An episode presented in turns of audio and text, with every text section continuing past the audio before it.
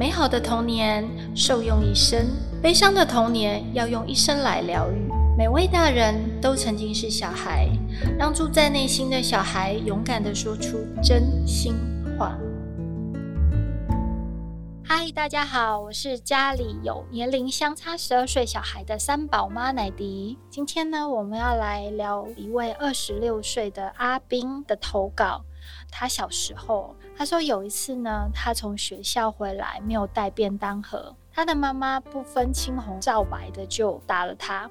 他说：“我不是忘记带便当盒。”他妈妈说：“你还讲还狡辩，便当盒都能够忘记，你的人生会变成什么样？”我跟他讲说：“不准讲话，去罚站。”就罚了他一整个晚上。那他好几次都想要解释。妈妈，我可不可以告诉你，我的便当盒是话还没有结束，他妈就打了他，抱怨还要找个便当盒给我带。他妈妈就是咬定他没有带便当盒，然后他还有增加他妈妈的困扰，就是还得要去找一个便当盒给他。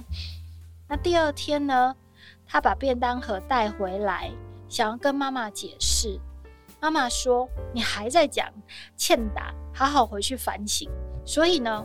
妈妈一口咬定我就是忘记带，那这个是大概这个故事前因后果，还有最后他始终被妈妈认为忘记带便当盒这件事，他很介意。那在这里面呢，虽然我也很好奇，就是他到底要告诉他妈妈。真正的原因是什么？我在这边也没有看到。但我觉得当初的阿斌小时候呢，他纠结的应该不是这个便当盒，他纠结的应该是他的妈妈为什么不相信他，然后也不愿意再去跟他做沟通。那我想，我可以设想当下的妈妈，因为有时候母亲回来的时候，带着他在或许是工作或者是上班的一些情绪。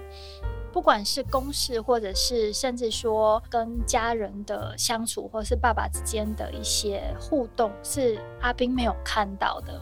那我们常常当职业妇女的母亲哦，是有一点蜡烛两边烧，所以就是疲于奔命的状况下，这是第一个有可能造成的疏失，没有耐心。再则是也没有想要跟小孩去花更多时间之想快点快点赶快完成，因为或许他还有洗不完的衣服，做不完的家事，可能有些父母还会必须带着公司的一些公事再继续加班。阿斌没有去想到的这一点。当然，我觉得有没有想到这一点，或者是现在我说了，会不会让阿斌感到比较释怀？这个我们都只能够暂时先说到这里。那阿斌的感觉，只有阿斌知道。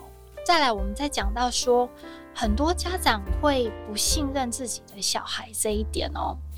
那常常家长会认为小孩会为了自己的错误去找一些借口，或者是去编造一些不存在的事情。就小朋友来讲，不受信任是一件他觉得非常严重的事情。为什么会这样说呢？因为小孩子的世界常常是从下往上看的，尤其在他们实际上的年龄上面，身高就是差异性是大的。那他们是属于一个仰望的状况。通常人在仰望的时候，是一种抱着尊重，还有抱着喜爱的状况。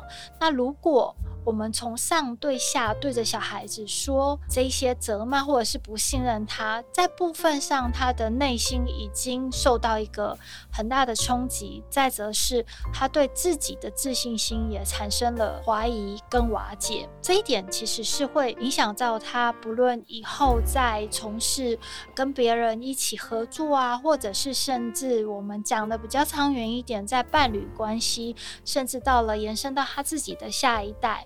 都会产生两方面：一不相信自己，二不相信别人。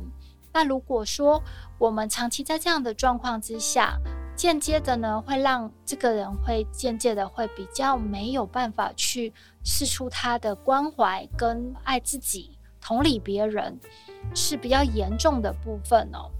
但是有没有破解呢？试着去了解当初我刚刚讲的这一段妈妈的可能实际的场景。那再则是很相信自己有这个修复的能力，去从自己的今天开始去培养自己的信任，先从自己已经做到的事情去肯定自己，然后就像这个点点点，他没有讲出来的部分。其实可以在心中，或者是找一个信任的人，去把这件事情完整的，我们想说还原，去把这件事讲完，这也是一种修复的方式，让这件事情再重新呈现到现实，或者是在妈妈跟阿斌的关系更好一点的时候，不妨就再跟妈妈提起这件事。或许妈妈已经忘记了，但或许她没有忘记。你可以把它从头到尾把这个原委告诉妈妈，然后再告诉妈妈实际的原因。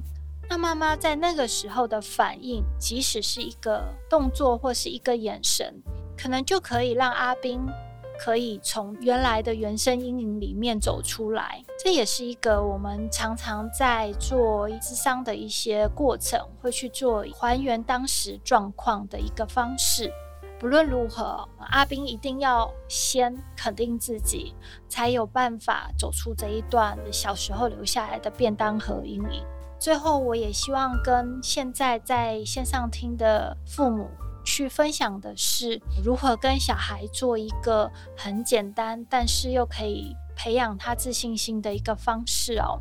如果一件事情，即便是你发觉了他讲的情况跟实际状况，或者是你假设的实际状况有差异的时候，不妨跟着小孩子的逻辑，让他把事情说出来，以引导式、开放式的问题，让他说出他自己都觉得有一点不合逻辑，或者是告诉他说，你是在一个很安全的状况，当然妈妈不会打你，也不会罚你一个晚上的这种状况，让他处于一个很安全的状态。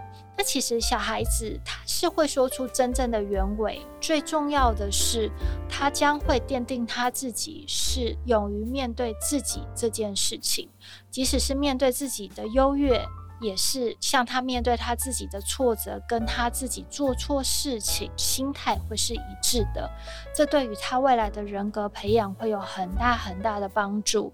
那我衷心的希望给阿斌一点点小小的想法，也给各位父母在面对小孩子，就是跟他沟通，还有如何建立他的自信心，大家的信任感之间能够产生一点点小小的化学变化。